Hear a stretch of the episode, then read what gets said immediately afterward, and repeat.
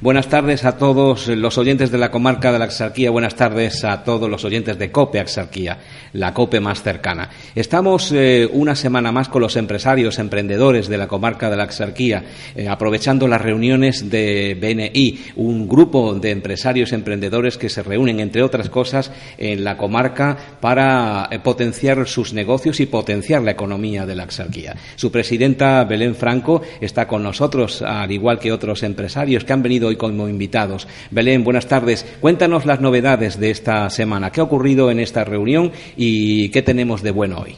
Muy bien. Eh, buenas tardes, Alfredo, y buenas tardes a todos.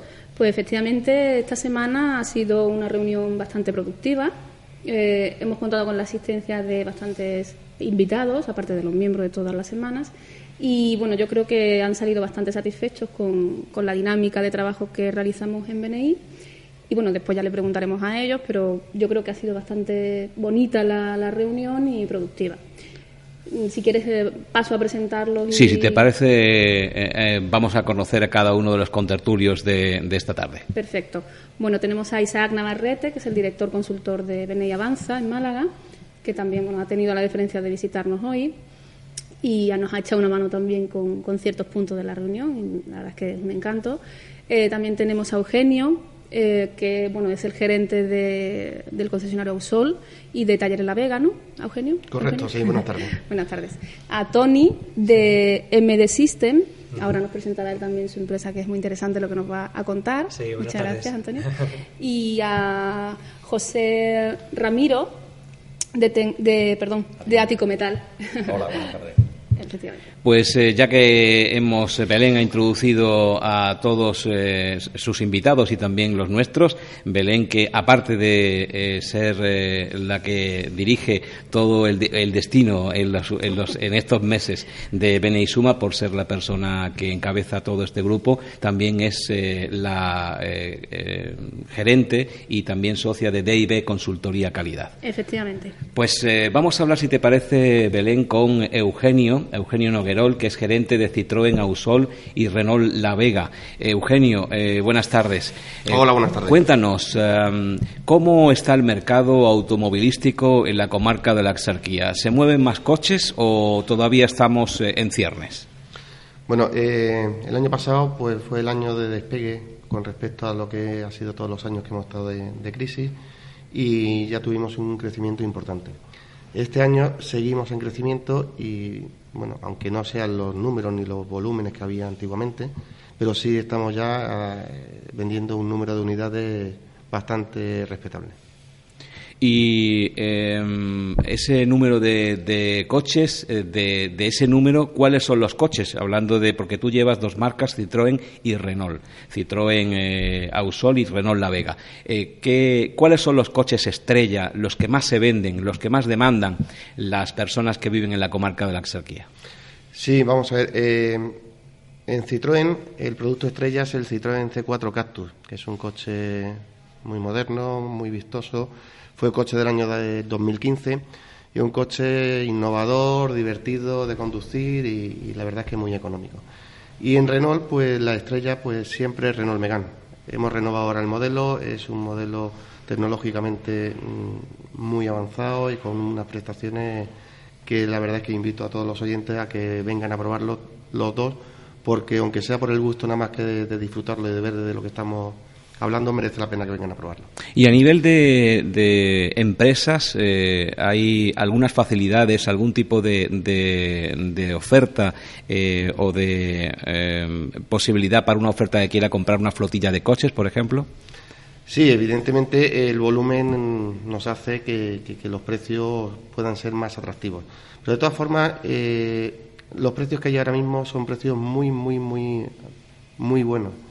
Eh, estamos creciendo, pero no quiere decir que sea eh, un crecimiento exponencial. Es un crecimiento en base a la necesidad que tienen las empresas porque tienen las flotas muy antiguas. Todos los, años de crisis ha hecho que el empresario no haya podido cambiar sus coches. Entonces, bueno, pues es el momento en el que se están produciendo las renovaciones de, la flota. Los precios están siendo muy, muy atractivos y es el momento de poder comprobarlo de poder ver eh, qué precios son de, los que estamos hablando y la oportunidad de llevarse un buen producto a un precio fantástico. Y sobre todo con la ventaja de que las motorizaciones ahora mismo consumen mucho menos de lo que consumían hace cinco o seis años. Sí, porque la electrónica se ha metido en, la motorización y ha ayudado a que los consumos sean, pues estamos hablando de consumos de 4 litros y medio, 5 litros de consumo a los 100 kilómetros que hace muy atractivo el cambio de, vehículo. Y no solamente el consumo, sino también la tecnología interior del coche, esa que nos dice que nos podemos conectar al wifi directamente o que el coche ha cambiado eh, pues eh, prácticamente eh, por dentro desde el coche que conocíamos hace unos años. ¿Qué es lo que de alguna manera crees que va a ir también poniéndose de moda en cuanto a esa tecnología interior del coche? Sí, ya cuando veíamos la serie del coche fantástico nos parecía ciencia ficción y, ya los tenemos aquí, ¿no? Eh, la conectividad, pues evidentemente todos los modelos, todas las marcas es algo que ya viene mm, de casa, ¿no? Ya eh, podemos tener coches conectados por wifi, tener datos, tener los correos electrónicos, tener la oficina dentro del coche, el confort, o sea, el salto tecnológico que han pegado los coches es abismal. Ya solo falta que el coche conduzca solo. Bueno, ya se ha hecho la primera prueba. Eh, mm, en España la primera prueba se hizo desde la fábrica de, Citroën de Vigo y salió un C4 Picasso desde Vigo hasta Madrid en conducción autónoma. Salió en todos los medios de comunicación, salió en, televisión, salió en prensa, salió en radio y fue capaz de ir desde la fábrica de Vigo hasta el Ministerio de Industria en, Madrid sin que eh, se tocara ni volante, ni mando, ni nada no es futuro, ya es presente. Pues sí, es presente, es eh, eh, cuestión de pocos pocos años ya lo que quedan para que el coche no solamente aparque solo, sino también conduzca solo y nosotros mientras nos dediquemos a disfrutar o a trabajar, quién sabe. Pues eh, de eso tiene mucho que decir, gracias Eugenio, Eugenio Noguerol de Citroën, Ausol y Renault La Vega. de eso tiene mucho que decir Marcos Antonio Martínez, conocido por Tony, por muchísima gente de MD System, MD System, exactamente, es gerente de la empresa MD System, que tiene que ver con la tecnología, que tiene que ver con la informática, que tiene que ver con el mantenimiento informático, ¿no? Pues eh, buenas tardes. Eh, a ver, eh, cuéntanos. hay, mm, por lo que me he enterado últimamente, secuestros de ordenadores y se me han puesto los vellos de punta. Sí, no es para menos, no es para menos. Y eso hasta tiene un nombre que es un tanto raro, pero voy a intentar, a ver, dilo tú. Ransomware se llama, ¿no? Ransomware. Ransomware. Pues, pues, cuéntanos, más conocido como secuestro de ordenadores. Sí, básicamente lo que sucede es que Generalmente uno de los usuarios eh, de la empresa o del domicilio, que nos puede pasar en cualquiera de estos ámbitos, ejecuta un archivo que normalmente te llega pues vía correo electrónico y en el momento que se ejecuta ese archivo, pues se empieza a reproducir un proceso en el ordenador de encriptación de todos los ficheros que, tenemos ahí dentro, se comprime, se encripta con una contraseña ¿eh? y cuando luego tú quieres acceder a esta información, pues resulta que se te abre un ficherito de texto, normalmente en un idioma extranjero, que te dice que si quieres recuperar esa información, pues que te tienes que poner en contacto con una dirección de email ¿eh? y pagar. Entonces ellos te devuelven una contra, contraseña, digamos, que desencripta toda esta información y bueno, ahí la tienes ya, ¿no? El problema de esto, pues es que, claro, eh, no es poca la cantidad que se pide, están pidiendo eh, cuantiosas cantidades de dinero. ¿eh? Empresarios de aquí locales les ha pasado, que tengamos conocimiento nosotros, ¿de acuerdo?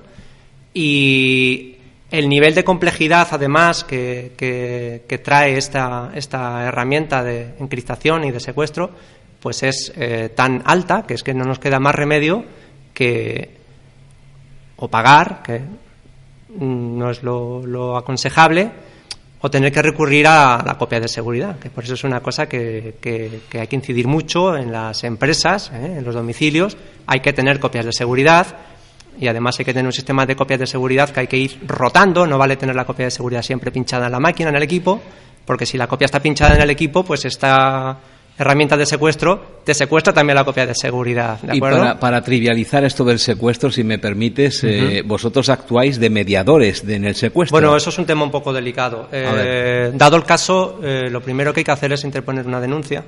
¿De acuerdo? Y luego, pues, ya es en función de eh, de la persona, o sea, del individuo, del empresario, pues eh, qué hacer ¿no? para recuperar esa, esa bueno, ¿y, información. ¿y qué hacemos? Es decir, cuando vemos un, eh, un, correo electrónico que no conocemos eh, y que bueno nos dice algo interesante, que es lo que suele hacerse para que la gente pique. Sí, sí. Eh, Fotos de mi última fiesta o algo por el estilo, ¿no? Por ejemplo, ¿no? Uh -huh. Pues, ¿qué hacemos ante eso? Borrar Evidentemente, hay que borrar, el, hay que borrar todo este tipo de, de correos que son muy atractivos, que nos llegan, pero ante todo hay que tener prudencia y, sensatez, ¿eh? sobre todo sensatez. Eh, si estamos en una, poner, en una asesoría y ahora me llega un correo que puede incluso venir eh, remitido a mí, que viene a mí ese correo electrónico, pero ahora resulta que es un cliente que yo desconozco completamente, con un asunto que no tiene nada que ver con mi actividad empresarial, además, y que, en fin, borramos directamente el correo electrónico y, y nos quitamos de complicaciones. Porque el problema de ejecutar este fichero y abrir el adjunto, que siempre, que siempre viene, es que independientemente de que tengamos un sistema de antivirus en el equipo, eh, se va a saltar esta, esta, esta seguridad. ¿eh? O sea, no, no basta con tener el antivirus porque este ataque en cuestión, en concreto, eh, se salta y vulnera toda esta seguridad que tenemos nosotros en, en la empresa. ¿Y qué cantidades están pidiendo? Bueno, pues que yo tenga constancia dependiendo también del tipo de ataque y de quién lo haga, eh, yo recuerdo ya entre 6.000 y 60.000 euros. ¿eh? ¿Entre 6.000 y 60.000 sí, euros? Sí, lo que sí que es cierto que, bueno, estos son, eh, son mafias organizadas que se dedican a hacer este tipo de ataques, se lanzan a nivel mundial, ¿de acuerdo? El éxito ha sido eh, abrumador, entonces, claro, ahora van saliendo réplicas y replicantes de este tipo de sistemas de ataques.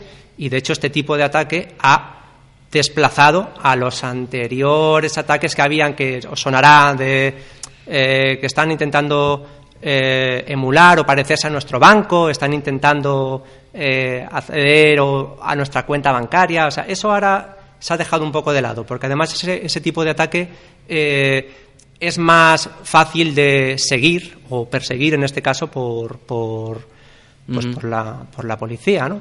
este otro ataque, el ransomware, es más complicado de, de, perseguir porque además el método que tienen ellos es que una vez que ya te han infectado, tú no te pones en contacto directamente con ellos, tú tienes que mandar un correo electrónico a un email que ellos te dan y además, todavía lo han complicado un poquito más, se tiene que hacer a través de unos navegadores eh, que entran, no sé si habéis escuchado, en un internet eh, oculto, que es lo que sale en las películas o algo así, que no es un, no es, no es un método de Sí. conexión habitual. El Internet profundo. A través de unos navegadores, efectivamente, que sonará Tor, a lo mejor es un nombre que suena, y eso, claro, eso hace muy difícil la posibilidad de localizar a estos, a estos individuos, ¿no? Por llamarles de alguna manera, ¿no? Apasionante lo que nos estás diciendo. Tenemos poco tiempo. Seguiremos eh, hablando de eso y eh, bueno y preve- preveniendo que nos nos ocurra con empresas como la tuya, Marcos Antonio, más conocido por Tony de MID System. Nos vamos ahora, si te parece, Belén, con José Ramiro de Ático Metal. Es una metalistería eh, y quisiera saber, eh, José eh, José Ramiro, acércate al micrófono.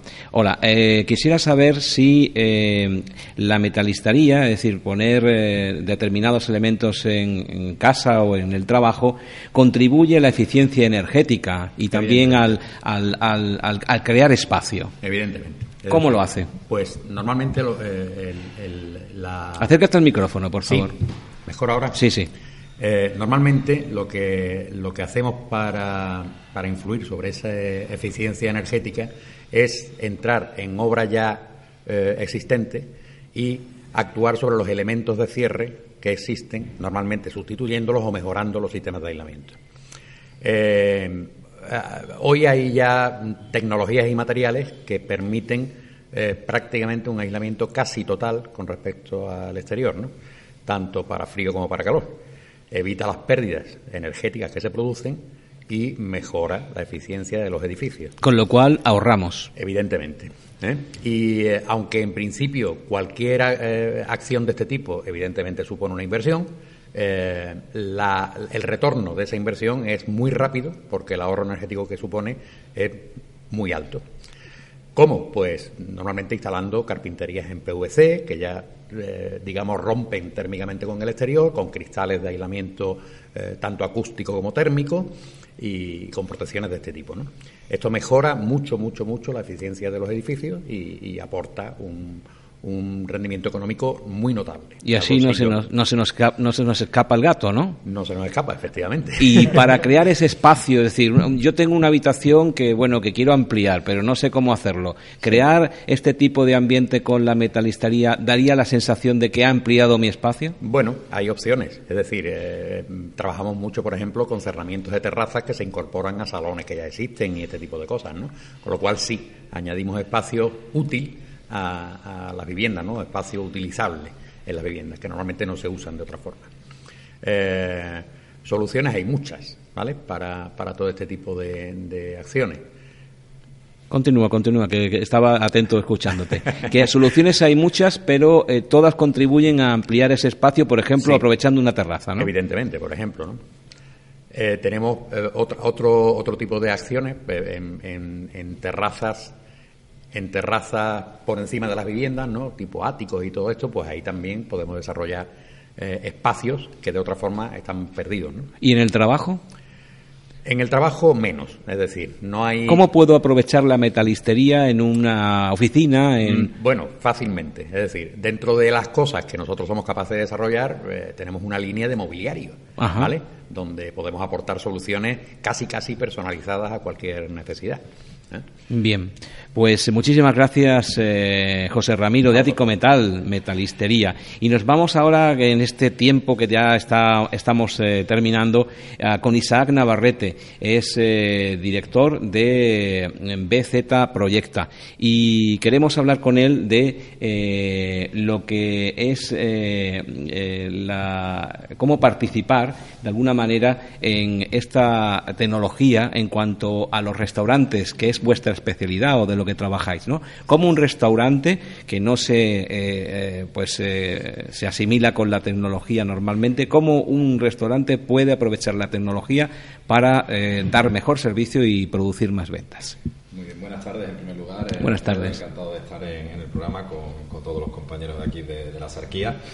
Pues sí, BZ Proyecta es una empresa que, se dedica a, lo que es la instalación de infraestructura informática en clientes de hostelería. Hablamos de restaurantes, cafeterías, pubs, heladerías. Y, la gente no es consciente de, la verdadera importancia que tiene la dotación tecnológica en, este tipo de negocio. Eh, desde hace un tiempo hacia acá, el motor de, Málaga y su provincia está siendo el turismo. Y el turismo, pues, eh, tiene un factor importantísimo en la hostelería, porque muchísimos de los visitantes que tenemos en nuestra provincia, pues, obviamente, donde desembolsa mayor importe de dinero es precisamente en estos restaurantes y tal, ¿no? Eh, como decía Henry Ford, el verdadero progreso es el que pone la tecnología al alcance de todos. Y en BZ, precisamente, lo que hacemos es eso es dotar de, tecnología a nuestros clientes.